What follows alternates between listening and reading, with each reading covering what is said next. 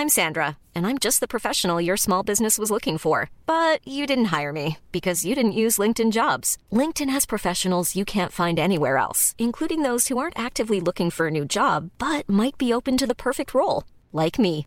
In a given month, over 70% of LinkedIn users don't visit other leading job sites. So if you're not looking on LinkedIn, you'll miss out on great candidates like Sandra. Start hiring professionals like a professional. Post your free job on linkedin.com/people today. Hey there, it's Michelle Norris. I'm host of a podcast called Your Mama's Kitchen. When I travel, I'm usually looking for a way to find a taste of home when I'm not at home. And one of the things I love to do when I am at home is entertain. And Airbnb allows me to do that. When I was in California recently, I rented a house that had a great kitchen. And when we were sitting around the table, we we're all thinking, we're in someone else's house. Someone could be in all of our homes as well. If you have a home, but you're not always at home, you have an Airbnb. Your home might be worth more than you think. Find out how much at airbnb.com/slash host.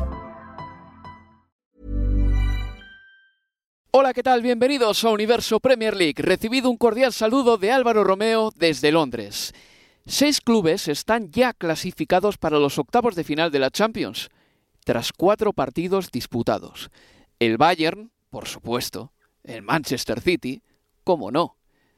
El Madrid, elemental, querido Watson. El Inter, subcampeón hace cinco meses. El Leipzig, bueno, no es de extrañar, tienen dinero, llegan a final de mes. Y la Real Sociedad. Sí, sí, la Real Sociedad, después de cuatro partidos, la Real se ha metido en octavos con celeridad, sin demorarse y como los grandes, lo más rápido posible. La Real Sociedad, Sorionak a este club. Este editorial existiría también si la Real hubiese pasado a octavos en la cuarta jornada jugando mal. Pero es que encima están dejándome asombradísimo en esta Champions. Creo que ya vimos un avance de la personalidad de este equipo contra el Inter en la primera jornada, logrando empatar y poniendo al subcampeón contra las cuerdas. Confirmaron las sensaciones arrollando al Salzburgo. En su momento yo dije que era la mejor actuación de un equipo vasco en Liga de Campeones en toda la historia. Pero es que una jornada después, en la jornada 3, se superaron a sí mismos ganándole al Benfica en Lisboa. Y este miércoles arrollaron al Benfica en una tarde memorable. Lo de ayer en el Real Arena es la mejor primera parte que he visto esta temporada. Ganaban 3 a 0 para el minuto 22. Vieron puerta cinco veces en la primera parte, aunque dos goles fueron anulados, y encima fallaron un penalti.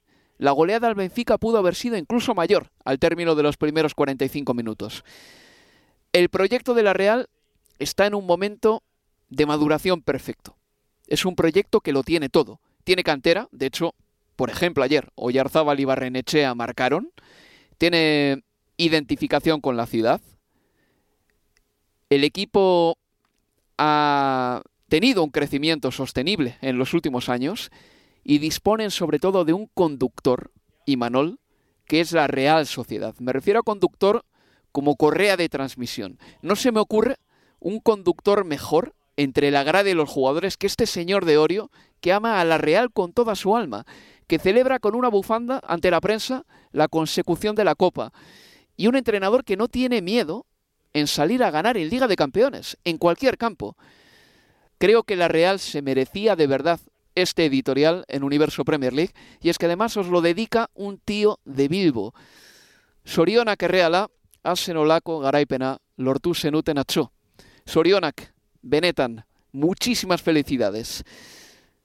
Eso sí, y Manol tiene que empezar a rotar porque si no es que la Real va a llegar con la lengua fuera a final de temporada. Pero entre tanto, lo que está demostrando en Liga de Campeones es impresionante. Estás en Universo Premier League, yo soy Álvaro Romeo, arrancamos.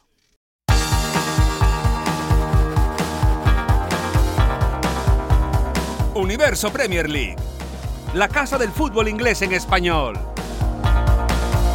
Y hoy para hablar de la cuarta jornada de la Liga de Campeones tengo conmigo a Leo Bachanian. Hola Leo, ¿qué tal? ¿Qué tal? Muy buenas, Álvaro. Y a Len Valnegri. Hola Len, bienvenido de vuelta. Gracias por la invitación, muy buenos a, a todos.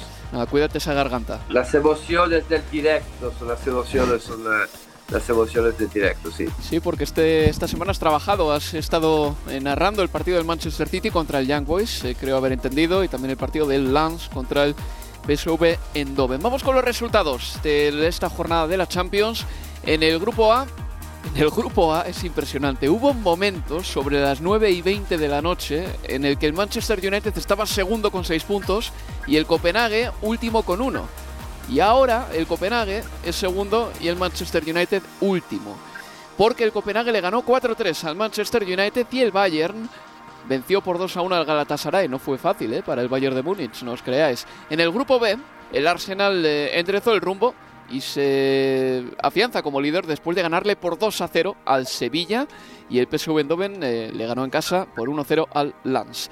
El Madrid venció por 3 a 0 al Braga, cómodamente diría, y el Nápoles empató a 1 con el Union Berlín. Es el primer punto de la Champions para el equipo alemán. En el grupo D ya están clasificados el Inter y la Real Sociedad. La Real Sociedad le ganó 3 a 1 al Benfica. El Benfica, hace 12 meses nada más, era uno de los equipos... Eh, Revelación de la temporada, una sensación el equipo de Roger Smith. Recuerdo que pasó primero en ese grupo con el Paris Saint Germain y la Juve. Bien, un año después, damos al fast forward y el Benfica está eliminado. La Real ganó por 3 a 1. Al eh, Benfica pudieron haber sido más goles y la Real de momento es primera de ese grupo con un Inter que es segundo que también está clasificado porque le ganó 0-1 al Salzburgo.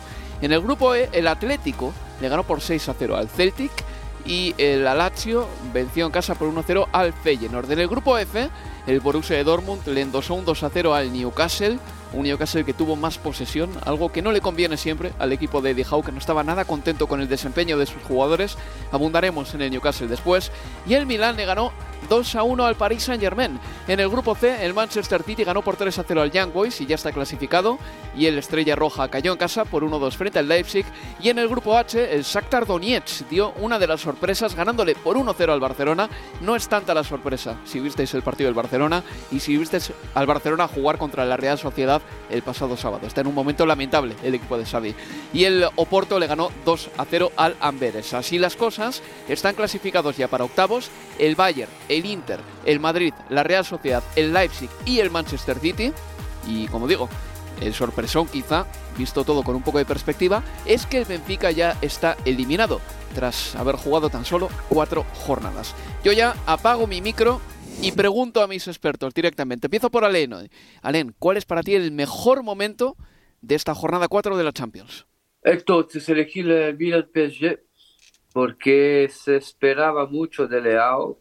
No habíamos visto Leao en los primeros tres partidos y apareció en un momento clave para el Milan, porque en caso de, de victoria, pues el Milan eh, podía casi decir adiós a sueños de, de, clasificación. Y me ha gustado la actitud, sobre todo de Leao, porque muchas veces se le ve con pocas ganas, poco implicado en el, juego, se activa solo cuando tiene el balón.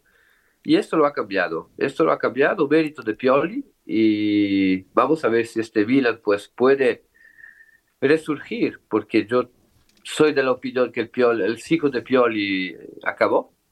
Pero el martes pues me, me. Me desmentió. Ahora veremos después del parón si el Milan puede tener la, la, continuidad contra los grandes equipos, porque desde el inicio del, de la temporada sufre mucho contra los grandes equipos. Y el martes pues nos ha dado una respuesta de carácter, de calidad también, y también de suerte, porque el PSG hubiera podido sacar un empate, pero la suerte hay que saberla provocar y el Milan fue capaz. Me gustaría saber, eh, Alain, y no sé si la gacheta del sport, que tiene a veces artículos en los que hablan de estas cosas, eh, han medido la zancada de Rafael Leao. Es impresionante. Sí, cuando, eso... cuando corre, cuando corre, parece que no va rápido, pero es que flota, va volando porque tiene una zancada espectacular. Es increíble. Es, eh, cuando el campo abierto es uno de los jugadores más dominante que hay, porque además tiene mucha calidad en la conducción, mucha calidad con el, el balón pegado al, al, pie. El problema de Leao es cuando encuentra equipos que, que juegan con un bloque bajo. Y, y ahí le cuesta, ahí le, le, cuesta todavía, le cuesta encontrar su sitio, él necesita, necesita correr, necesita correr y es un poco sintomático de los problemas del Milan frente a rivales uh, que tienen uh, la capacidad de defender el bloque bajo por la izquierda sabe atacar solo con espacio el Milan, porque Teo y Leao son dos caballos, pero cuando tú le quitas los espacios, sufre. Lo han intentado equilibrar con Pulisic, jugador más despacio lucido, que se mueve bien entre líneas. Está mejorando, pero todavía estamos lejos del rendimiento y del impacto que tiene la, la, banda izquierda del Milan. Un triunfo importantísimo para el Milan, que ahora mismo es tercero en su grupo con cinco puntos. Sigo pensando que el Milan igual incluso ha merecido un poco más en esta Champions porque al Newcastle le dio una tunda y así todo no consiguió ganarle en San Siro en la primera jornada de la Champions. Leo, tu momento. Mi momento de la semana es de un equipo del que habitualmente no, no hablamos y dos nombres propios del que tampoco. Me refiero al Celtic de Glasgow, al Celtic de, de Escocia. Ahora hablamos de la macro a lo micro. El Celtic fue goleado, obviamente, por el Atlético de, Madrid 6 a 0 en el Wanda Metropolitano. Se quedará fuera hasta de la posibilidad de jugar Europa League. Eh, seguramente hablamos de un equipo que lleva 10 años sin un triunfo como local el Celtic en, eh, en, en, Champions. La última vez fue en octubre de 2013 ante el Ajax.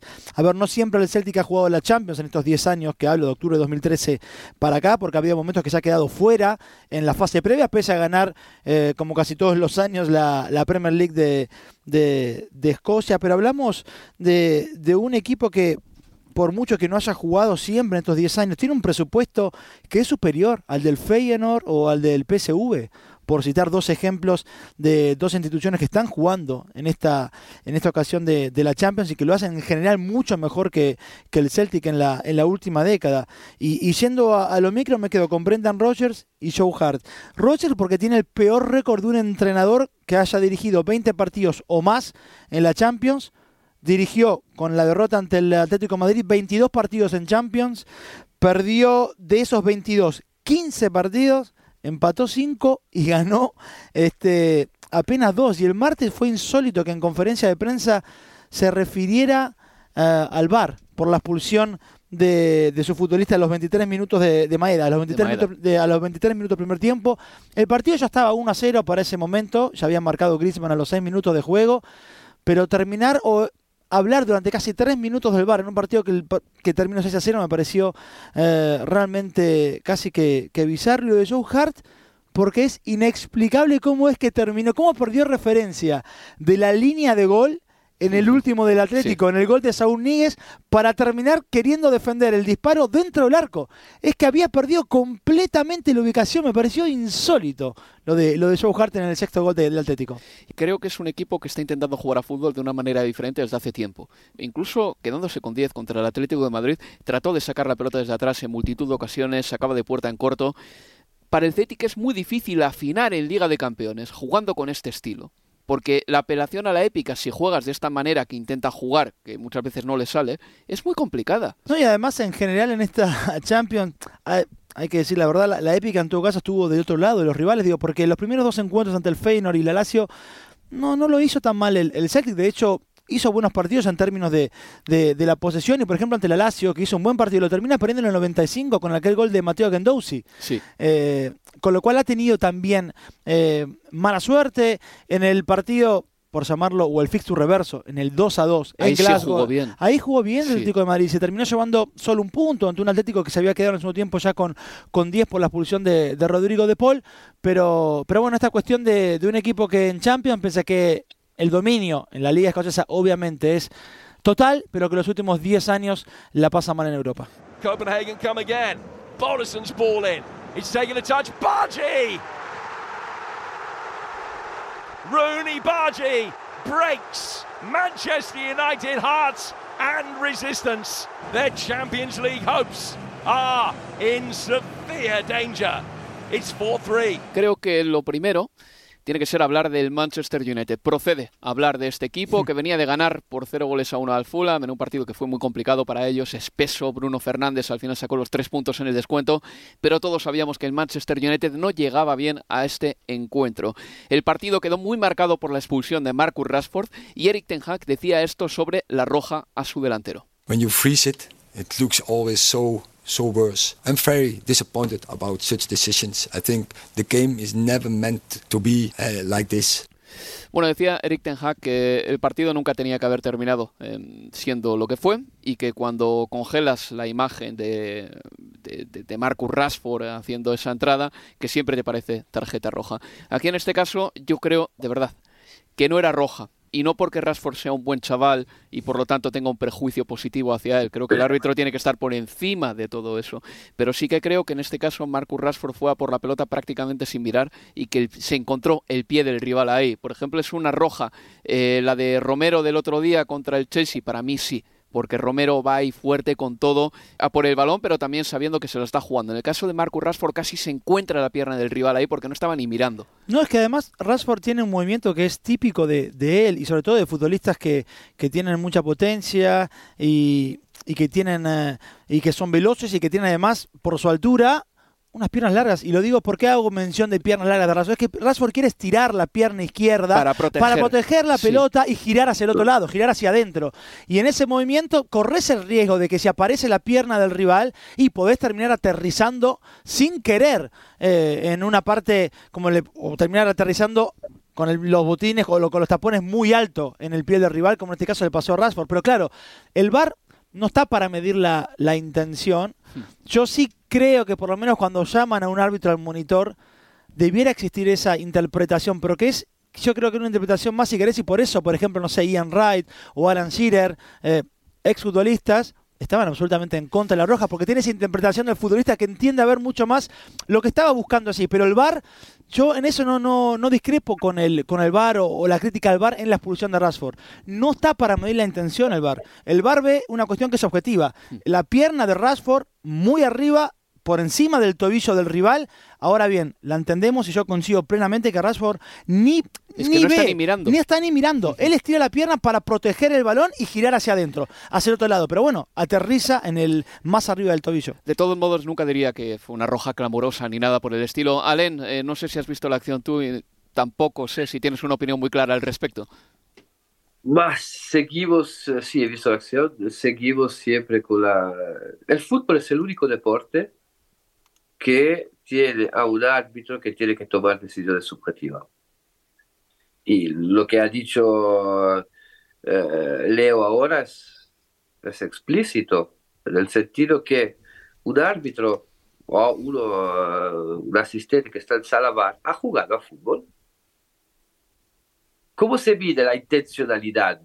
Si tú has jugado a fútbol, incluso en, en series menores, tú sabes cuando uno entra para hacerte daño o es torpe. Y en este caso no hay ningún tipo de intención, pero no hace falta haber sido profesional. Y creo que hay que replantearse toda la estructura del VAR, el protocolo del VAR y empezar a trabajar sobre las reglas. Porque seguimos siempre con los mismos debates, es el único deporte. Todos los otros deportes han crecido. Han dicho, hay cosas que no van, vamos a rectificar el deporte no es espectacular como el del vole, vale, vamos a hacer el, quinto set donde ganas el punto sin tener que tener el servicio. Y se ha dinamizado. El fútbol es estático en eso. Y el VAR, pues, reduce los errores del árbitro, pero todavía estamos lejos de utilizarlo bien. Una cosa que sí hace bien, por ejemplo, la Champions League es el fuera de juego semiautomático, mm. que por lo menos ahí no se pierde el tiempo que sí se pierde en otras ligas hasta que trazan las líneas. Pero es verdad que hay un montón de interrupciones en este momento y a veces eh, estamos, eh, bueno, se, se interrumpe un partido durante cinco minutos para que el árbitro tome una decisión que no deja de ser muy interpretativa y tanto una interpretación no expulsar a Rashford como otra interpretación, sí expulsarle, habrían sido absolutamente válidas. A veces ese tiempo que perdemos también corta mucho el ritmo del encuentro. Pero hablando de fútbol, chavales, el United iba ganando 0-2 en el 28, pero al final terminó ganando el Copenhague con un gol de Rooney Bargi, Jugador que se llama Rooney, por cierto, porque mm, su padre era un loco de otro Rooney, Wayne, jugador del Manchester United. Es el ciclo de la vida, chavales, es lo que pasa. Y ahora mismo el United se pone en una, una situación muy complicada porque tiene que jugar fuera contra el Galatasaray, que no es para nada un equipo inexperto y luego en casa contra el Bayern de Múnich en la última jornada. Si el Bayern se toma en serio ese partido, le puede chafar la vida al Manchester United, Alain. Sí, el United uh, no está encontrando la continuidad después de la primera buena temporada de Ten Hag. Yo creo que con el pasado de los managers que han fracasado Old Trafford, Ten Hag nos abrió una luz, en el sentido que por fin veamos un equipo con una identidad de juego. Sabía lo que jugaba el Manchester United. Este año yo me pregunto a qué quiere jugar. Y uno de los indicadores mayores es, tú miras el doble pivote, que juega con doble pivote ahora, y cambia siempre. Y son jugadores totalmente diferentes. Tú no me puedes comparar Eriksen con uh, Abramat y Abramat con McTominay y, y poniendo a Casemiro. Entonces, para mí un equipo funcional es un equipo que tiene un centro del campo que funciona. Y, y, ahí hay demasiados cambios. Hay demasiados cambios. ¿A qué quiere jugar el United? Defensivamente eh, es un equipo muy blando, a quien le falta mucha uh, agresividad en el área. Lisandro es verdad que te daba este punto, pero Maguire, ¿cómo, ¿cómo puede jugar todavía en el United? Es explícito que Maguire, cuando hay partido gordo, la lía. Tanto con Inglaterra, hemos visto en el Mundial contra Francia, falla un movimiento y es el 2 a 1 y se acaba ahí el partido. Y con el United, cada semana estamos viendo un jugador que juega sin confianza y un jugador que juega sin confianza pierde la mitad de su potencial. Evans, uh, sí, es un jugador de, para mí es un buen suplente que ha pasado con Varane. No sé, hay, hay algo en el, aire en, uh, en Manchester que no está funcionando. Partir de las ideas de Ten Hag, que parece totalmente confuso, y después el rendimiento individual de los jugadores, que está muy por debajo de lo que se espera. El Leo ayer eh, creo que tiró un, un, vaso al suelo lleno de rabia cuando vio a Maguire dar un pase a la grada. ¿Me has hablado de este pase? En el segundo tiempo, sin oposición. Has entrado a la oficina hablando de esto ya. Porque realmente me decía, no puede sucederle esto a un futbolista del Manchester United, un futbolista eh, que está en la élite del de fútbol de Inglaterra y jugando en Champions. Digo, por ahí te, lo viste y te acordás, Alan. Es un pase atrás en el que está solo Maguire, perfilado como segundo marcador central para jugar a la derecha donde estaba Juan Bisaca. Lo quiso buscar y le terminó regalando la pelota a un plateísta. Digo, eh, sin que tuviera nadie por, por delante. Sí, sí, sí. Pero de hecho, McTominay es muy gracioso como gira el gira la cabeza inmediatamente y lo mira como, ¿qué hiciste? ¿Qué pasó acá? Pues para caras, para caras, la que le puso Alexis Sánchez a Fratesi. Ah, en el gol que le deja, el pase sí, que le deja sí. atrás para que defina de zurda la mandó sí. afuera. Bueno. Sí, además Alexis hizo todo bien, le dejó la pelota ahí y se corrió, como para decir, a mí no me va, a, mí no me va a pegar esa pelota. Sí, sí, sí. Y, pero bueno, ten, habían dos o tres futbolistas del Salzburgo va por delante, pero sí, increíble. Y me quedo con la cara de, de Alexis también. Pero ojo que, a ver, lo de ayer de, de United igual no, no sé, no, no, no, no lo voy a reducir a, a Maguire ni mucho menos, más allá que fue protagonista si querés en la, no si querés, no, fue en la jugada del penal que a instancia del Barça termina sancionando. Eh, vos marcabas eh, la roja de, de Rashford en el minuto 28, 90 segundos después llega el descuento. ¿Y por qué para mí es en todo caso importante la roja de Rashford? No tanto porque nos quedamos con 10, porque la historia del fútbol está llena de casos de equipos que ganan con 10 o que aguantan con 10 y el United ganaba 3 a 2 con 10, pero es que si hay algo que al United no le sienta bien y se vio en el clásico de, de Manchester ante el City es con Bruno Fernández por derecha en ese partido. Bruno Fernández por derecha, eh, en esa línea de tres mediapuntas por detrás de Holund. Nunca terminó de ayudar a Dalot en, aquella, en aquel domingo, donde por la izquierda de, del ataque del 7 se venían Bernardo Silva y Grillis. Y siempre le hacían el 2-1 a Dalot y, Bruno nunca salía en la foto del retroceso. Ante el Fulham, eso se corrigió. Bruno jugó por dentro, porque tenía a los costados a Anthony y a Garnacho. Bueno, ayer con la expulsión de Rashford, ¿qué pasó? Bruno cae a la derecha. Como ese primer gol, un centro cruzado desde la derecha, Wan-Bissaka cierra bien hacia adentro, pero el hombre que llega por detrás llega libre. El que llega por detrás de Wan-Bissaka, la jugada va hacia adentro y la definición de la Gnosi. ¿Quién venía caminando? Si vos seguís la acción, es Bruno Fernández, que en ningún momento retrocede para, para llegar con ese futbolista. Digo que por eso me parece que final es que la expulsión de Rashford tiene un impacto en el juego del United. Y después cuando Len se pregunta a qué juega este conjunto de Ten Hag, y que es algo que venimos hablando fin de semana tras fin de semana nosotros en, en Estadio Premier, en, con los partidos de la Premier League, es que en definitiva, además de no saber a qué juega, es un equipo que sigue siendo confiable en una sola faceta del juego, ir a la contra. Sí. Fíjate el gol de Garnacho, sí, sí. Eh, el gol de Holland. Sí. Eh, es tres pases. Bruno, Garnacho para correr, la definición, el rebote del arquero y Holland que acompañaba y convierte. Es el equipo de Ole Gunnar Solskjaer. Lo voy a seguir repitiendo. Juega a lo que jugaba con Ole Gunnar Solskjaer. Es lo que veíamos hace dos años atrás. Oye, y hablando de Garnacho, Leo, eh, ¿a qué viene el silenciar a la grada cuando Sí. todavía no está el partido terminado. Ese tipo de cosas acaban eh, volviéndose en tu contra. Y le pasó a Garnacho el otro Sí. día también, en fin. Se lo podía haber ahorrado. Se lo podía haber Ta- ta- ahorrado, sí. también, también es verdad que hay imágenes icónicas. eh, se me viene ahora, por ejemplo, Raúl silenciando al Camp Nou, que, mm, que al final se convierten como en postales del fútbol prácticamente y que en su momento fueron igual de polémicas. La diferencia es que ahí Raúl fue el que marcó. Pero bueno, vamos a aparcar este grupo. Les recuerdo que el Bayern le ganó 2 a 1 al Galatasaray, por cierto. El Galatasaray no es una perita tan dulce, no es un equipo caótico, no es un equipo desorganizado. Vamos a quitarnos todos esos estereotipos de encima, sin ir más lejos. Es el equipo que más balones recupera de toda la Liga de Campeones. Estamos hablando de un conjunto que cuando va a quitártela te muerde de verdad. Pasamos al grupo B. Y el Arsenal le ganó 2 a 0 al Sevilla con goles de Leandro Trossard y de Bukayo Saka. Escuchamos a Mikel Arteta hablando sobre Jorginho. His influence in the rest of the squad, the rest of the boys is enormous. He fits in the way we want to play. He's so intelligent. He understands everything so quickly and he makes everybody else uh, better. I'm really happy with his performance tonight. Inteligente, jugador, estoy contento con el partido que ha hecho y con el rendimiento de mi equipo y ahí estaban las alabanzas de Mikel Arteta hacia Jorginho que dio la preasistencia en el primer gol del Arsenal, el de Leandro Trossard, Sí. ese pase a Bukayo Saka fue sensacional. Durante un par de horas el Arsenal aparcó la polémica que todavía colea del gol de Gordon y se dedicó a jugar al fútbol, cosa que sabe hacer muy bien. Y el Arsenal ahora mismo lidera el grupo con eh, holgura, con nueve puntos, y la verdad es que al Sevilla le ha dado dos repasos importantes, sobre todo el de ayer. Alén, es un gran momento del Arsenal y también es un muy buen momento de un jugador que está prácticamente ahí, arriba, arriba, arriba con los mejores. Hablo de Bukayo Saka. Ya son dos años que se sienta a la mesa de los eh, mejores. No, he visto el, el partido. Eh, ahora, el Arsenal contra un Sevilla que está buscando su identidad, cambia continuamente.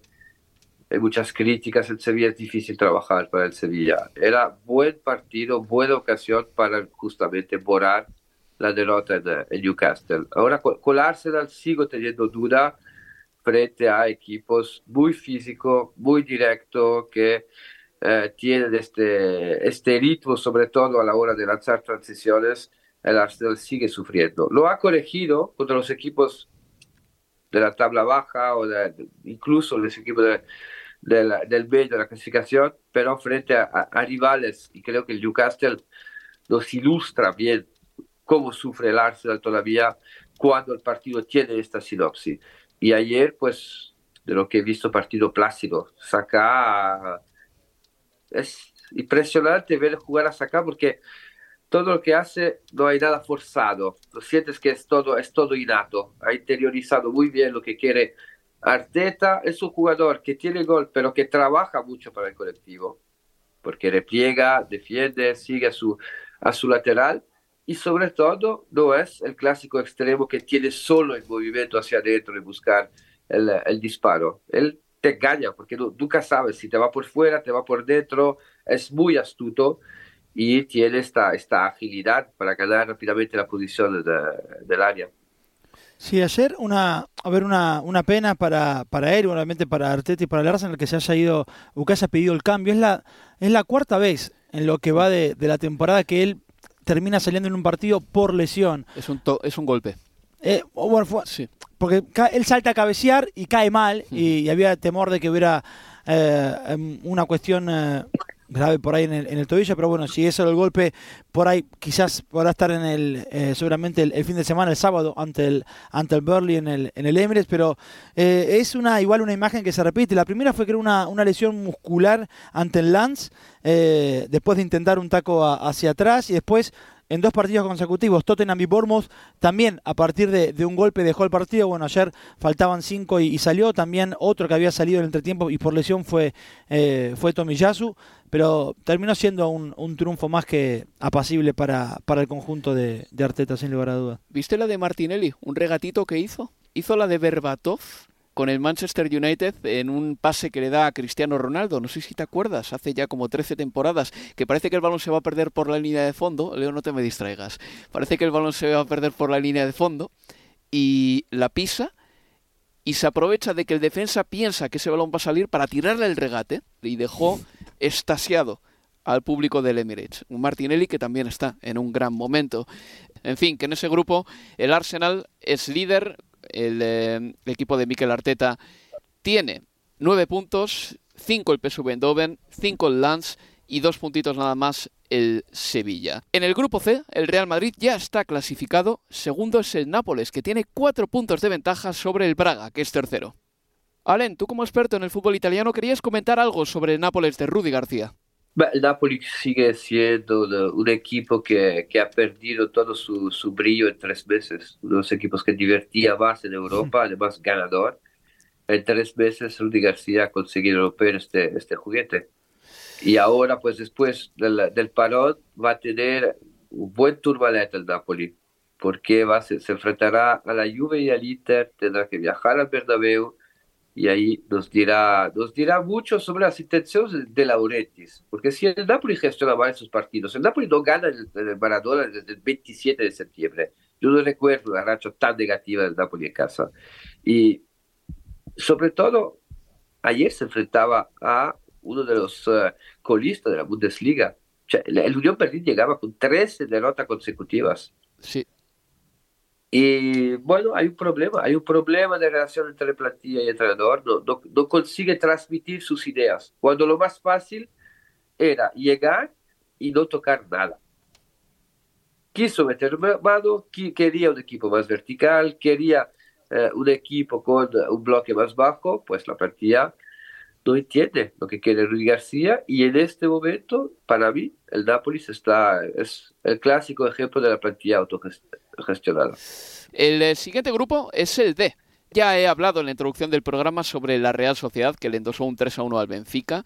El eh, Inter le ganó 0 1 al Salzburgo. Quizá la nota más negativa de ese grupo fue pues ese momento en la segunda parte en el que algún descerebrado del Benfica, o descerebrados en plural, eh, arrojaron bengalas desde una de las gradas superiores hacia el público de la Real Sociedad. Pudo haber sido trágico. Estaba yo narrando ese partido además y vi cómo una bengala caía justo donde había un montón de gente. Es que cayó al suelo como le pudo haber caído dentro del choto de la chamarra a una persona o en la cabeza directamente. Pudo haber sido muchísimo peor de verdad, lamentable en ese aspecto. Estamos teniendo un año horrible con el tema de los ultras, Leo. Mira lo que le pasó a Grosso también eh, antes del partido contra... ¿Contra quién fue? contra el Olympique de Marsella, contra el Marsella, Alen, sí, sí, efectivamente. En Francia ha habido episodios ultra, pero también hemos, hemos visto algunos en la Liga de Campeones, ya como el del otro día en el eh, Reale Arena. estáis en Inglaterra, chicos. Eh, el único lugar donde vas a un campo y estás seguro de ni siquiera que alguien te respire encima porque lo ponen en la cárcel es Inglaterra, pero es no quiero pasar por el, represivo, pero el ser humano necesita, necesita límites y es tan clásico, son, guerras políticas además. Todo el sistema ultra son siempre aficiones de derecha con aficiones de izquierda. Básicamente la base es esta, es esta. Entonces, con todo el control que tiene esta sociedad ahora, tú me vas a decir que no puedes controlar los 20, 30 o 50 chicos que van al fútbol para justamente generar violencia. Si la pena sería de 20 años de cárcel, este mismo chico se lo piensa. Y si hay que hacer esto, hay que hacerlo. Porque si tú te vas, vosotros sois padre, si tú te vas al campo con tu hijo o tu hija y, y recibes una bengala, ¿cómo reaccionas? Bueno. con violencia. Entonces se genera violencia y, además te marca la vida. No sé, a mí me parece alucinante que no se haya encontrado una manera de frenar esta, esta violencia. Y incluso lo que es que se quieren pegar, pues que se necesitan los bosques, como hacen algunas misiones. Pero si es entre ellos, ¿qué problema hay? Pero de ir a, a meter eh, y meter violencia donde hay gente que quiere ver un partido de fútbol y asistir a un espectáculo, me parece, me parece lamentable, porque al final son pocos y manchan también la imagen del fútbol. Es que le pudieron haber prendido la ropa a alguien perfectamente, Leo, de verdad. ¿eh? Eh, fue, es que cayeron desde arriba, la gente no estaba mirando porque antes de que caiga la primera, tú no te esperas que nadie te vaya a tirar nada. Y la gente no estaba mirando, es que ni siquiera tuvo tiempo de apartarse. Cayó una bengala entre un grupo de gente. fue de verdad ¿eh? muy peligroso y luego ya empezaron a caer más, pero el público ya estaba advertido, ya estaba mirando arriba y se apartaba cuando venían cayendo bengalas. Sí, igual hoy, hoy por la mañana por lo menos algunas, eh, algunas eh, imágenes de que alguna habían logrado identificar prácticamente, o, durante el partido, algunos que, que arrojaron esas bengalas y, que habían sido, por lo menos, aparecía o parecía en la foto, detenidos. Pero es que en general yo creo que con este tipo de de, de escenario o de cosas que pueden pasar en un, en un partido con, con los ultras, se habla de las consecuencias que deberían eh, eh, sufrir hinchas que participan de este tipo de, actos en un partido de fútbol a partir de, las, a partir de las consecuencias del hecho mismo. Digo, como no le pasó nada a ningún hincha de, la Real Sociedad, pareciera que en general se termina diluyendo eh, el debate. Distinto sería si le hubiera pasado algo a alguien a partir de, que alguien hubiese arrojado una, una bengala, como, como fue eh, lo que pasó ayer. Que yo sea del Athletic de Bilbao, no os exime a vosotros de criticar, no, perdón, de alabar a la Real Sociedad. Quiero decir, yo no voy a dejar de llamaros ni nada por el estilo. Si queréis hablar bien de la Real, es más, mi intro es sobre la Real hoy precisamente, hacedlo. Alén, sé que a ti te gusta la Real Sociedad, te conozco. Lo hablábamos del primer programa de esta temporada cuando entré y mi pregunta era, si te acuerdas, quiero que la Real haga el salto cualitativo sobre la personalidad y que consiga tener el cinismo necesario para cerrar los partidos, porque al inicio de la liga perdieron varios puntos de forma evitable y, y en bajo este aspecto estamos viendo un, equipo que está gestionando mucho mejor los partidos. La, Real es brillante a nivel de la dirección deportiva, Olave trabaja muy muy bien. Tú que eres de Bilbao, en este momento hay más calidad en la cantera de la Real y, y es un paradojo porque ellos pueden fichar a, extranjeros y, a, jugadores españoles y a pesar de eso, pues la cartera de la Real está dando grandes resultados. Y la Real, no sé por qué, tiene también mucha mala suerte porque ¿cuántos jugadores ha fichado la Real y llegaron y a la semana se lesionaron? le pasó con Isaac, le pasó con Sadik, jugadores mayores además. Pero si tú ves la política, la idea que quiere la Real, y esto es lo que me gusta más, es que ellos tienen una política de fichaje, saben a lo que quieren jugar y van en búsqueda de, talento en España y en Europa, siempre con este criterio de saber detectar el talento. Y yo creo que este mix entre ir a detectar talento joven, con potencial fuera, con los jugadores de la cantera, es un mix que está dando grandes resultados. De todas maneras, Alen, yo sí que creo que el Athletic de Bilbao también está haciendo un buen trabajo de cantera y bueno, los frutos ahí están. Ollán Sancet, Nico Williams, Unai Simón, son futbolistas que van también con la selección española.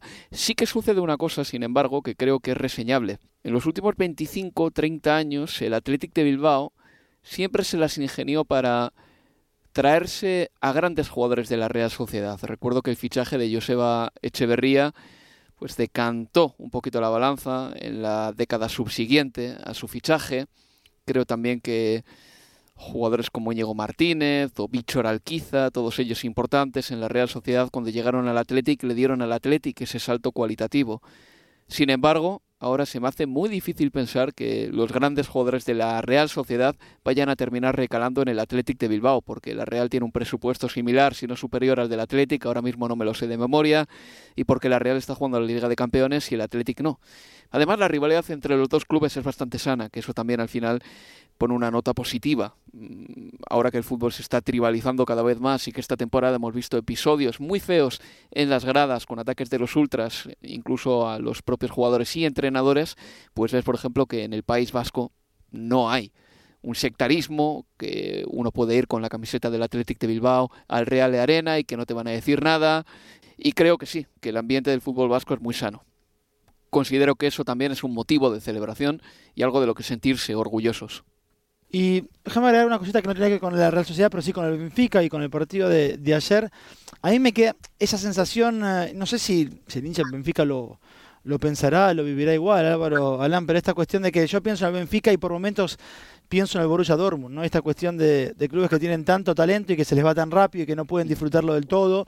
Y a ver, es verdad que la temporada pasada el Benfica llegó a semifinales de, de la Champions, cayó ante el, ante el, ante el Inter, pero después viendo la actualidad, y todavía no tocamos ese partido, pero de, de Gonzalo Ramos en el, en el PSG, la salida, la manera en la que se dio Denso Fernández la, la temporada pasada, pero y si bien hablamos de un equipo que, cotiza en bolsa y que muchas de las decisiones económicas que toma están pensadas justamente a partir de, aquello y que hablamos de, 200 millones de libras que, ingresaron o de euros en las arcas del conjunto que preside Rui Costa en, en seis meses, eh, no debe dejar de me parece una sensación amarga también en el hincha de, del Benfica, que ayer ve como ya no hay manera, no hay posibilidades de, pasar a, la siguiente ronda de Champions, y más allá de que, de que haya llegado Di María y que, que, sentaba una ilusión el hincha del Benfica, porque era el regreso de alguien que, que, lo hizo muy bien eh, prácticamente una década atrás, pero cuando repasás los equipos que tienen futbolistas que en el Benfica fueron tan importantes no hace mucho,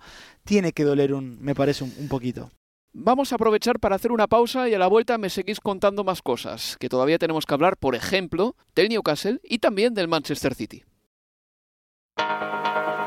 Universo Premier League, la casa del fútbol inglés en español.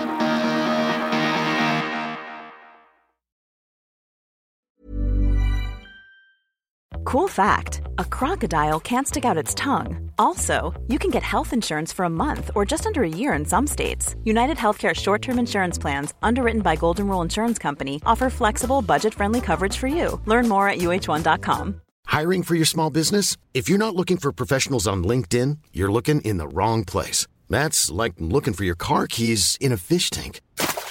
LinkedIn helps you hire professionals you can't find anywhere else, even those who aren't actively searching for a new job but might be open to the perfect role. In a given month, over 70% of LinkedIn users don't even visit other leading job sites. So start looking in the right place. With LinkedIn, you can hire professionals like a professional. Post your free job on linkedin.com slash people today. Mom deserves the best, and there's no better place to shop for Mother's Day than Whole Foods Market. They're your destination for unbeatable savings, from premium gifts to show-stopping flowers and irresistible desserts. Start by saving 33% with Prime on all body care and candles. Then get a 15-stem bunch of tulips for just $9.99 each with Prime. Round out Mom's menu with festive rosé, irresistible berry chantilly cake, and more special treats. Come celebrate Mother's Day at Whole Foods Market.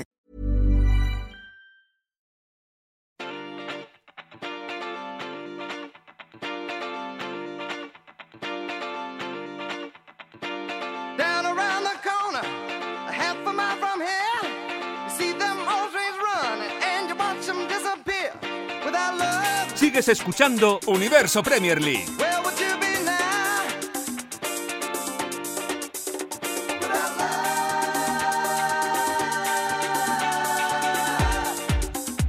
Pasamos página y vamos ya con el grupo B, que es el del Atlético de Madrid, que le ganó 6 a 0 al Celtic. Que no se confíe el Atlético, pero dio un salto hacia arriba monumental porque no solo logró tres puntos, sino que ahora tiene una diferencia de goles muy superior a la del resto de equipos y al Atlético le queda jugar en casa contra la Lazio y fuera contra el Feyenoord. La Lazio por su parte le ganó 1-0 al equipo neerlandés. Y vamos ya con el grupo F, ese grupo al que hacía alusión Leo Bachanian hace tan solo un minuto. El eh, Dortmund le ganó 2-0 al Newcastle. Eddie Howe estaba francamente decepcionado al final del partido. A frustration on our performance, knowing that there's more in the tank for us to give. We uh, we're better than that. We can show a better version of that of ourselves than we did. I don't think Dortmund have seen the best Newcastle, and that always leaves.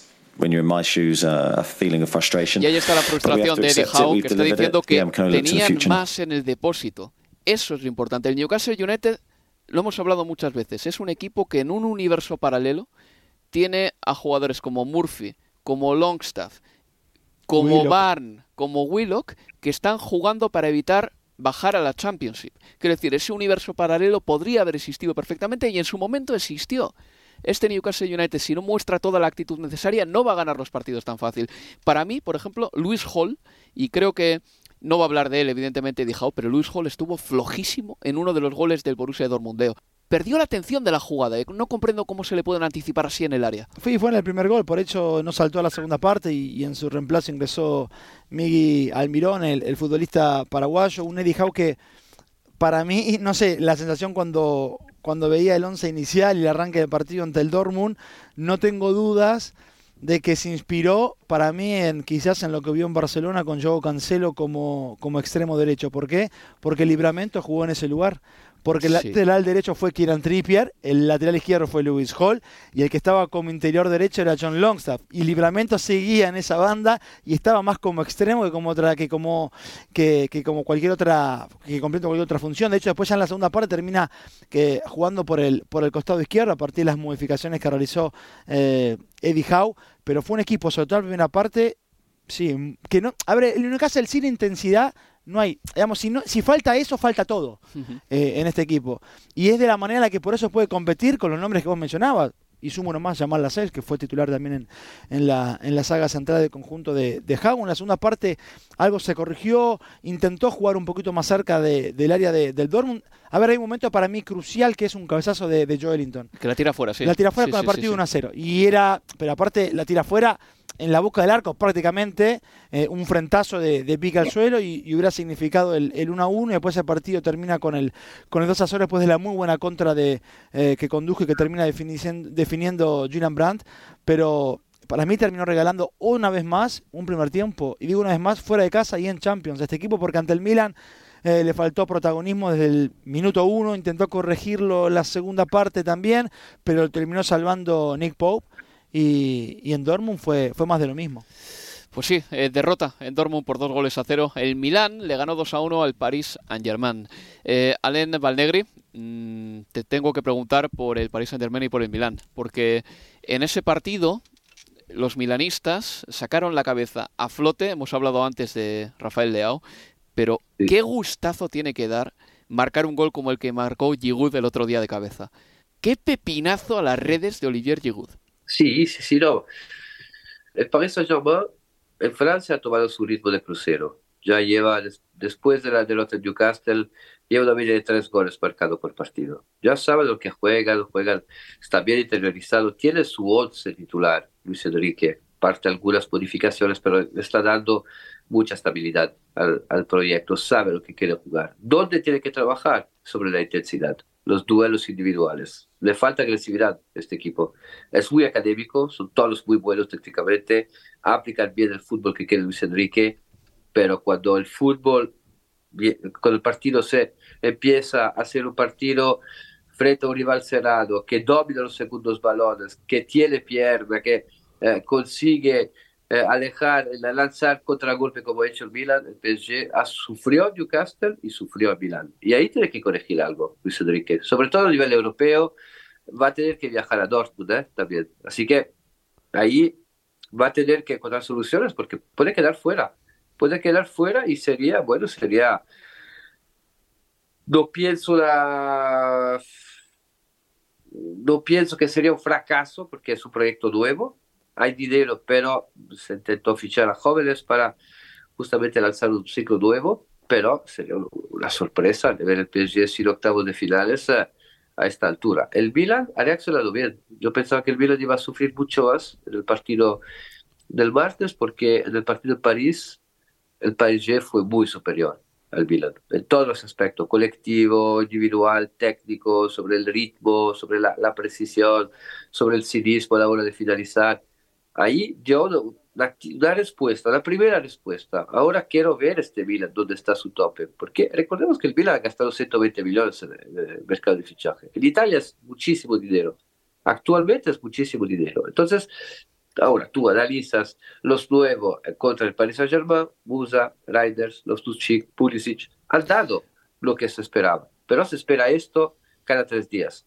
Y ahí está la exigencia del Milan. El Milan quiere volver a ser protagonista, pero todavía le falta. Todavía le falta y encontró un equipo tímido, blando y que le concedió esas uh, transiciones con las cuales uh, se sienten tan cómodos. Leo, no le he visto a Loftus-Cheek jugar mejor en mi vida. Bueno, iba a hacer mención a, él y, también a, Luis Enrique, porque para mí hay un momento clave y además completando un poco lo que decía Len respecto de, esos duelos individuales donde al PSC por momento le falta un poquito más de agresividad y, de, tener una, una puntita más en esa cuestión que muchas veces termina definiendo los, los partidos más allá de la jerarquía individual que tiene el conjunto de Luis Enrique, pero minuto 60, o sea, 15 minutos del segundo tiempo, es verdad que Ugarte estaba amonestado, pero sale Ugarte y sale Vitinia, e ingresan Fabián, e ingresa el surcoreano Lee Kang-in. Sí. A ver, Lee Kang-in a mí me gusta mucho, es eléctrico, tiene, tiene gambeta, Fabián tiene mucha técnica, pero no es el futbolista combativo para esa zona.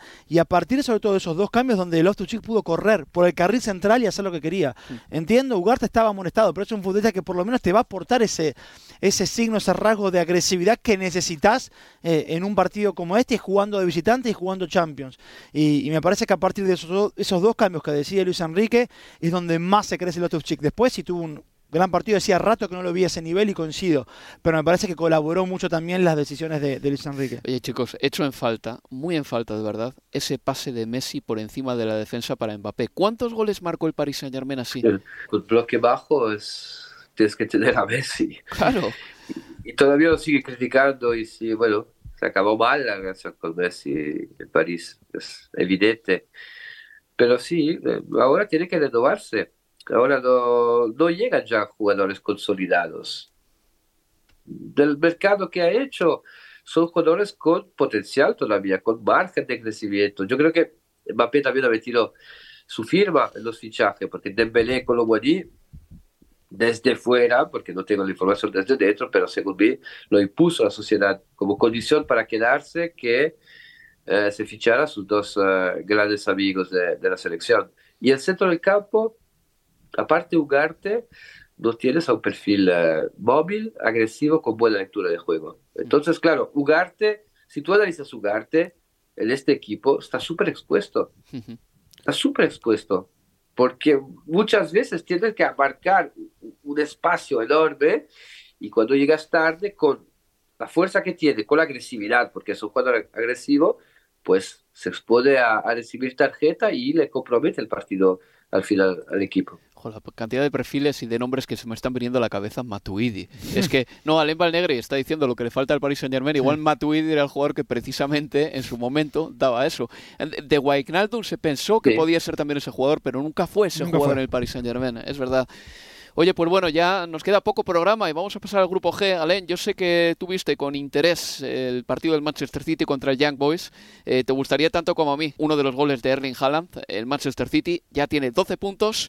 Segundo es el Leipzig con 9 y ambos equipos ya están clasificados. Vamos a escuchar a Pep Guardiola porque también hubo alguna que otra adversidad. La mayor de todas, la lesión de John Stones. Vamos a ver cuál es la gravedad de la misma.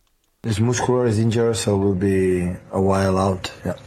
a pity for him because he's professional. He tried to do it, but. Uh, Dice Pep Guardiola que es una lesión muscular y que va a estar fuera durante un tiempo. John Stones. Me decía Leo Achanian, creo que esta puede ser una baja muy sensible para el Manchester City.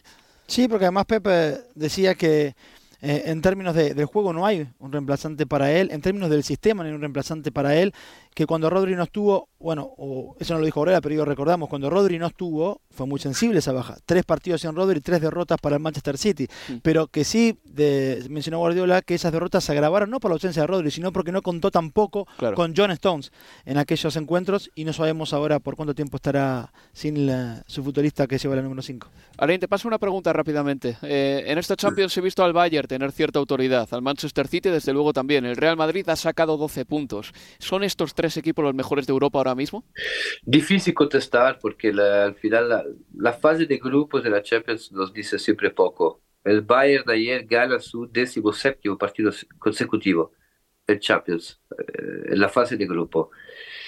Y después, desde octavo, cuarto, hay demasiados factores eh, para poder eh, pronunciarse. los que la están gestionando mejor, sí, tienen plantilla también para poder gestionar la Champions y jugar sobre todas, eh, todas las competiciones. Hablabais antes del Newcastle. Newcastle con el fútbol que quiere es imposible jugar con esta intensidad cada tres días.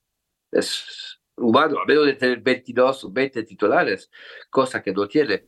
Y son las plantillas mejor confeccionadas. De los tres, añado el Inter, porque en mi opinión el Inter es un equipo maduro.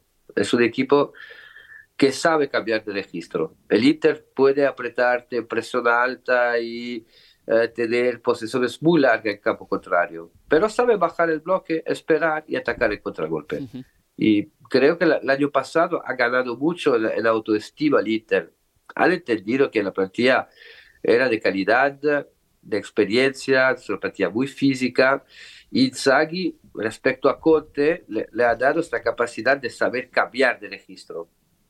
Y, y, lo saben hacer muy bien, lo saben hacer muy bien. Y en este momento son los cuatro equipos sí, que, que han convencido más. Sí. Pues uh, Alem Balnegri añade al Inter esa ecuación, todavía evidentemente con precauciones porque estamos en el mes de noviembre. Tú, Leo, eh, por lo que has visto hasta ahora, ¿qué opinas? ¿Con qué te quedas? Y sobre todo, ¿a quién pondrías por encima del resto? Bueno, por encima del resto creo que, que el City lo está lo está. Es el, sin duda es el, el mejor equipo de, de, Europa para mí. Eh, tiene la resiliencia para reponerse a y tiene el fondo de armario con jerarquía suficiente para reponerse a determinadas ausencias. Veremos esta cómo, cómo se da con la de John Stones, en su momento con la Rodri, pero tiene todo para mí para defender el, el, título. Yo creo que es el máximo candidato, más allá de que podamos coincidir que es de menor intensidad la fase de grupos en términos de la Champions, aunque estemos teniendo una buena fase de grupos, pero está por encima de, del resto y por una distancia considerable. Pues ahí queda. Alem Negri, compañero amigo, cuídate y gracias por estar aquí, ¿eh? una semana más. Nos escuchamos dentro de poco. Un gusto, un abrazo chicos. Abrazo, Alan. Y no lo he completado con Alen, el Leo, pero lo completo contigo. El Shakhtar Donetsk le ganó 1-0 al Barcelona y el Oporto en el grupo H le ganó 2-0 al, eh, al Amberes. Vamos con la Premier. Bueno, es verdad que hay existe la que, Premier que existe League. la Premier League. Sí. Existe la Premier League. Este fin de semana vamos a estar en directo con los siguientes partidos. El sábado con el Arsenal Burnley, un partido que voy a narrar con Leo Bachanian a las 3 de la tarde, hora de Inglaterra. Y el domingo Manuel Sánchez me va a acompañar en el Chelsea Manchester City. Ese partido se jugará a las 4 y media y será el último partido, porque luego nos iremos al parón de fútbol por selecciones. El Chelsea va a recibir al Manchester City, el mismo Chelsea que viene de ganarle por 1-4 al Tottenham en un partido rarísimo. Estaban Loquísimo. pasando tantas cosas en ese partido que llega un momento en el que no se sabía lo que estaba pasando. Y creo que nada lo explica mejor que esa acción en la que marcó Caicedo, Es- se es- revisa esa jugada, resulta que se anula el gol porque había fuera de juego de un hombre de Chelsea, De pero al mismo, al mismo tiempo se revisan más cosas y en esa misma secuencia había una acción de Romero que desemboca en roja para el argentino, que había pasado inadvertida en primera instancia. Penalti para el Chelsea, lo tira Cole Palmer, que se está convirtiendo en el tirador del Chelsea, Sí, lo por es cierto, ya lo es, ya lo es, casi lo para Vicario. Y a partir de ahí el partido entró en una dimensión desconocida, con el Tottenham con 10 y aplicando una manera de defenderse que cómo la calificarías, Leo. Hay varias maneras y, y déjame agregarte que antes de esa secuencia loquísima del gol Sí. de Palmer hubo dos, otros dos goles anulados vía VAR, uno a Sterling y otro a, a Son Heung-min. A ver, esa manera de defender con ocho futbolistas, en la, siete, y estaba Son descolgado, pero eran siete en la mitad de la cancha. Siete en la mitad de la cancha con otros tantos futbolistas del Chelsea enfrentados a 10 metros, parecía un jaca. ¿Viste cuando hacen el jaca los neozelandeses sí, y tienen enfrente al seleccionado rival que espera, bueno, ¿cuándo terminan muchachos? Y están ahí esperando. Bueno, era lo mismo, era esa foto, esa imagen. Solo que acá hablamos de un partido de fútbol de la que consideramos la, la mejor competencia del fútbol de, de Europa, como es la Premier, y con 40 metros de campo para correr en caso de que el rival pudiera hacer algo que era muy básico. Poner una pelota por encima de esa línea de siete hombres que estaban en la mitad de la cancha y que alguien desde atrás Sí. corriera a buscarla. Era tan básico como eso. El Chelsea no lo hizo. Salvo en una sola ocasión en la que Cu- Cucurella se filtra y Vicario, que tuvo un partidazo, Vicario, hay que decirlo, el italiano está teniendo una... Yo no lo tenía visto del Empoli, sinceramente, y en su debut ante el Manchester United en el estadio del Tottenham, cuando ganó 2 a 0 eh, el conjunto de, de Postecoglou, si bien lo hizo de manera correcta, no avisoré que podíamos estar frente a un arquero de, estas dimensiones, por lo que vino mostrando de aquel partido hasta este con el Chelsea, en el que fue realmente figura de, del, del Tottenham. Pero, ¿cómo calificarlo? A ver, esa postura de siete futbolistas en la mitad de la cancha, yo creo que puede ser desde naive hasta al mismo tiempo la considero correcta a partir de lo que es el mensaje del entrenador, lo que venía practicando desde junio para acá y la idea de que los futbolistas me crean, ¿por qué voy a cambiar? Yo creo también es una manera de diferenciarte de los que estaban antes, porque él dijo en conferencia, si nos quedamos con cinco voy a jugar de la misma manera. Yo creo que también su actitud respecto de las decisiones arbitrales en ese partido sí son pensadas para diferenciarse, de, por ejemplo, de Arteta. Ah, eso seguro. Eso no seguro. tengo ninguna duda, que es pensando en eso. Este, Porque, porque además es que dice en la rueda de prensa posterior al partido que respeta un montón a los colegiados y tal, pero en el partido no les deja de comer la oreja tampoco. Fue amonestado. Claro, de hecho, eso es. Pero una cosa, Leo. eh, no estoy tan de acuerdo contigo en eso que dices de. En esa explicación que tratas de dar de por qué el Tottenham tenía la defensa tan adelantada cuando ya estaba con nueve. Porque hay una frontera muy fina entre la fe ciega en tus ideas y la obstinación, la testarudez en algo que no funciona. Y creo que muchos, muchos jugadores del Tottenham cuando se fueron a casa el lunes por la noche seguramente recibieron mensajes de amigos y de compañeros con la- el pantallazo de todos en, eh, en, en un espacio de 10 metros de largo, todos los jugadores del campo y a 40 metros de vicario, eh, marcando una línea defensiva suicida. Y los jugadores del Tottenham también reciben ese tipo de input. Y creo que hay es posible que Postecoglou también quedase un poquito dañado a ojos del equipo. Es verdad que está muy bien tener eh, fe en lo que haces e ir hasta el final con tu idea, pero al mismo tiempo el fútbol también tiene que ver con sacar el máximo provecho a todas las situaciones que se te plantean en un partido. Y creo que en este caso Postecoglou no utilizó el sistema más eficiente para mantener a su equipo con el 1 a 1. Utilizó de hecho el sistema menos eficiente de todos. Y pero si venía trabajando, y si los entrenamientos de junio para acá, cuando plantean situaciones de inferioridad numérica, porque se entrena todo el tiempo, 11 contra 9 es un- el- casi un, un ejercicio básico, eh, si en los entrenamientos de junio para acá él plantea el juego de su equipo de esa forma, en ese caso el futbolista va a decir, pero si estuvimos practicando algo, Claro. aunque entiendo que lo lógico hubiera, pero yo estoy de acuerdo, lo lógico hubiera sido lo del Liverpool en ese mismo estadio, con nueve hombres, con la cola, en la- si querés, en la, la medialuna del área, con dos líneas de, de cuatro muy juntitas, pero mucho más cerca de tu arquero y no en la mitad de la cancha. Yo lo entiendo, pero yo creo que, por lo menos leyendo, yo a los, no leyendo, escuchando y leyendo declaraciones de los futbolistas, yo creo que con el entrenador no, no, no creo que, que el equipo haya, sali- haya salido del terreno de juego pensando esto es una locura, o qué hicimos, o nunca más. A ver, nunca más yo creo que sí, dependiendo con quién. Llega hasta el Manchester City enfrente en el- cuando le toque y el Tottenham se queda con nueve. Y el, y el mensaje del entrenador es hagamos lo mismo y yo ya no sé Es que, es si que el futbolista va a estar eh, de- tan contento. Pero vos leías a Kulusevski las declaraciones y hablando de cómo eh, se sentía eh, abrazado por, por el hincha, por cómo tomó la manera que jugaba el, el equipo, porque la verdad es que todos se miraban, no es que era, todos se miraban con qué está pasando acá. Pero claro, como salió bien hasta el minuto 90, bueno, la reacción del hincha del Tottenham fue de aplauso y de estar detrás del equipo. Ahora bien, si al minuto 70 estamos 5 a 1, yo ya ahí no sé cómo hubiera sido la reacción de, de los hinchas de- del Tottenham. Te juro que no quiero ser resultadista aquí, pero que te funcione esta línea alta en los entrenamientos no es necesariamente sinónimo de que te vaya a funcionar en los partidos, porque la intensidad en el entrenamiento es muy diferente también a la que haya en un partido, la tensión. Y luego otra cosa, es que en el entrenamiento no hay un árbitro. O sea, seguramente es Postecoglou diciendo esto ha sido fuera de juego, esto no ha sido fuera de juego. Quiere decir, se pone ahí a entrenar y cada vez que ve que intuye que ha habido fuera de juego del equipo suplente atacando a una defensa titular a 40 metros, dice fuera de juego. Pero ¿qué validez tiene eso? Y seguro que incluso entrenándose hay acciones milimétricas que Postecoglou canta como fuera de juego, pero que luego en el partido habría que ver si pasarían la prueba del algodón del bar. El Chelsea se lleva una victoria importante, de eso no me cabe ninguna duda. Un hat-trick de Nicolas Jackson. Bueno, Sí, un hat-trick de, de este jugador, que ya es algo también. Y te iba a decir otra cosa, que ya no, no se me ha ido el santo al cielo exactamente, no, no recuerdo qué las era. lesiones del Tottenham, porque ojo, que también pensando lo que se viene y lo que construyó hasta acá Postecoglou, es un punto a mirar. Sí. Mason no va a estar el sábado ante el Wolverhampton como visitante en el partido que abre la, la próxima jornada, 12.30 hora de Inglaterra, porque Udochi vio la roja, porque Romero vio la roja y se va, la roja se va a perder tres partidos, y, y porque, bueno, son esos tres futbolistas, pero importantísimos.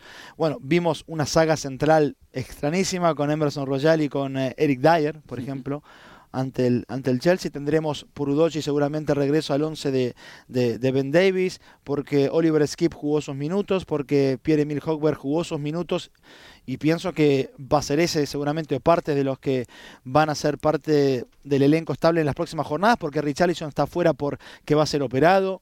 Eh, son varias bajas eh, importantes y veremos cómo, cómo la afronta un equipo que tampoco tiene un fondo de armario muy grande como es el, el Tottenham de, de Postecoglou. Vaya, vaya línea defensiva es que me estoy acordando todavía. Eh, daban ganas de poner a Ato Boldo, Morris Green, Usain Bolt y a Safa Powell con las manos puestas en la línea de cal del centro del campo, dispuestos para acelerar. Daban ganas de hacer algo así. ¿Qué podemos decir de la última jornada? Que a la chita callando el Manchester City se ha puesto líder. Sí. Es que la jornada y la semana en general ha sido muy buena para el equipo de Pep Guardiola, no solo ya por el pase en Champions, sino porque el Arsenal cayó contra el Newcastle, el Tottenham cayó contra el Chelsea y de repente se pone líder. Y porque el Liverpool dejó dos puntos ante el Luton también. También, es verdad, en un mal partido de Soboslai especialmente. Pero Leo, antes de irnos ya definitivamente, quiero preguntarte por el eh, tema de los árbitros, porque ha sido la comidilla esta semana y me fastidiaría mucho que el debate futbolístico en Inglaterra terminase inundado de polémicas arbitrales, porque ya lo estoy viendo en España. En España es más cansino porque todo se mide desde la óptica de Barcelona contra Madrid, Madrid contra Barcelona, lo cual hace el trabajo muy cansino creo que sí que es verdad que en eh, esta temporada en especial está empezando a, haber bastantes comunicados contra los árbitros. Creo que el PGM OL tampoco se está echando un cable a sí mismo, eh, cometiendo, por ejemplo, fallos tan gordos como el del Liverpool Tottenham.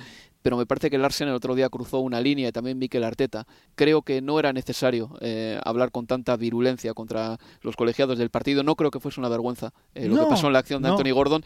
No, porque, a ver, en esa secuencia, además de, aquel gol de, Gordon, si no hay manera, por la perspectiva que se tiene, si no hay cámara, eh, por muchas que haya en St. James's Park, que tengan, que puedan captar con certeza que un balón salió del terreno de juego, por mucho que desde la perspectiva que vos tengas o el ángulo que mires, en la cámara que mires, y te llames te creas que ese balón salió, si no hay una evidencia rotunda, no se puede modificar la decisión del torneo de juego, te guste o no. Así como si se hubiera cambiado, el Newcastle tenía toda la posibilidad de sentirse perjudicado porque cambiaron la decisión en una acción en la que no había una evidencia concreta. Ahora bien, todos siempre, cuando hay una decisión que va en contra tuya, todos tienen, hay una agenda en contra nuestra. Y el comunicado del, eh, del Arsenal al día siguiente, que yo creo que el comunicado, por mucho que Arteta yo no sabía que iban a hacer eso, pero eh, me pareció positivo porque muestra que estamos todos en la misma página, que todos tenemos para el mismo lado. El comunicado del Arsenal parte a partir valga la redundancia, de las declaraciones de Arteta el día anterior, que si no salen de manera pública a defender al entrenador, el debate el lunes es, ¿el Arsenal está con, con, Arteta, sí o no? ¿O por qué no salió a defenderlo? Ahora bien, yo leo ese comunicado y hice listado de errores y, yo me pongo el emoji de la cara que se lleva la mano a la cabeza. No hay necesidad, y yo voy a insistir esto, sea la Premier League, España, donde sea.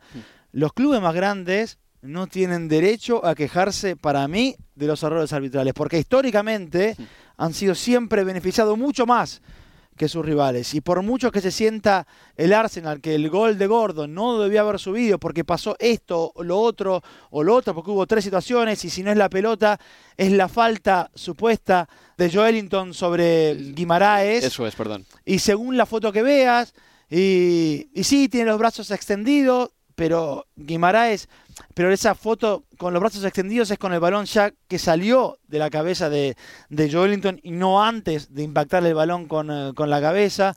En fin, yo... Eh, no hay nada clamoroso. No, no, por eso es todo... Al no haber una evidencia concreta, sin ningún tipo de, de, de duda de que el balón salió, de que hubo falta, no le queda otra al árbitro que validar el gol. Pero bueno, este, en definitiva yo creo que también Arteta eh, fue más mourinista que Mourinho. Si le pasaba a Mourinho hablábamos de que el entrenador que va a la conferencia sabiendo a dónde tiene que apuntar para que se hable un poco menos de otras cosas. En el caso de Arteta, menos de otras cosas es que el equipo no jugó bien, que no creó situaciones de peligro, si querés. Yo creo que también hubo un poquito de eso, de desviar la, la atención, porque si no, ¿cómo se entiende? Que el entrenador que hace dos semanas defendía los errores arbitrales, hablando de que no se puede caerles porque están haciendo un trabajo que es muy difícil y que esto que el otro, termine sacando una bronca tremenda a partir de un gol que, que subió el marcador y que creía que no, que no debía haberlo hecho. Daba la impresión de que necesitaban sacar ese comunicado, de que tenían que sacarlo después del mensaje de Mikel Arteta, como que Mikel Arteta, dejó la pelota en su tejado. Si Arteta no dice, no va con la virulencia que va contra el arbitraje, contra la decisión o contra el VAR, no hay ningún comunicado el domingo, no, no tengo duda. Una cosa o de la mano de la otra. Confiemos en que no tengamos que hablar de colegiados Ojalá. este fin de semana. Normalmente aquí en Universo Premier League no lo hacemos a menos que pase algo muy, muy, muy, muy significativo. Y nada, esto ha sido todo, Leo. Muchas gracias por estar aquí. Hasta la próxima. Y os recuerdo que este fin de semana estaremos en vivo el sábado con el Arsenal Burnley y el domingo con el Chelsea Manchester City. Se despide de todos vosotros Álvaro Romeo. Cuidaos amigos. Adiós, adiós, adiós. Universo Premier League. La casa del fútbol inglés en español.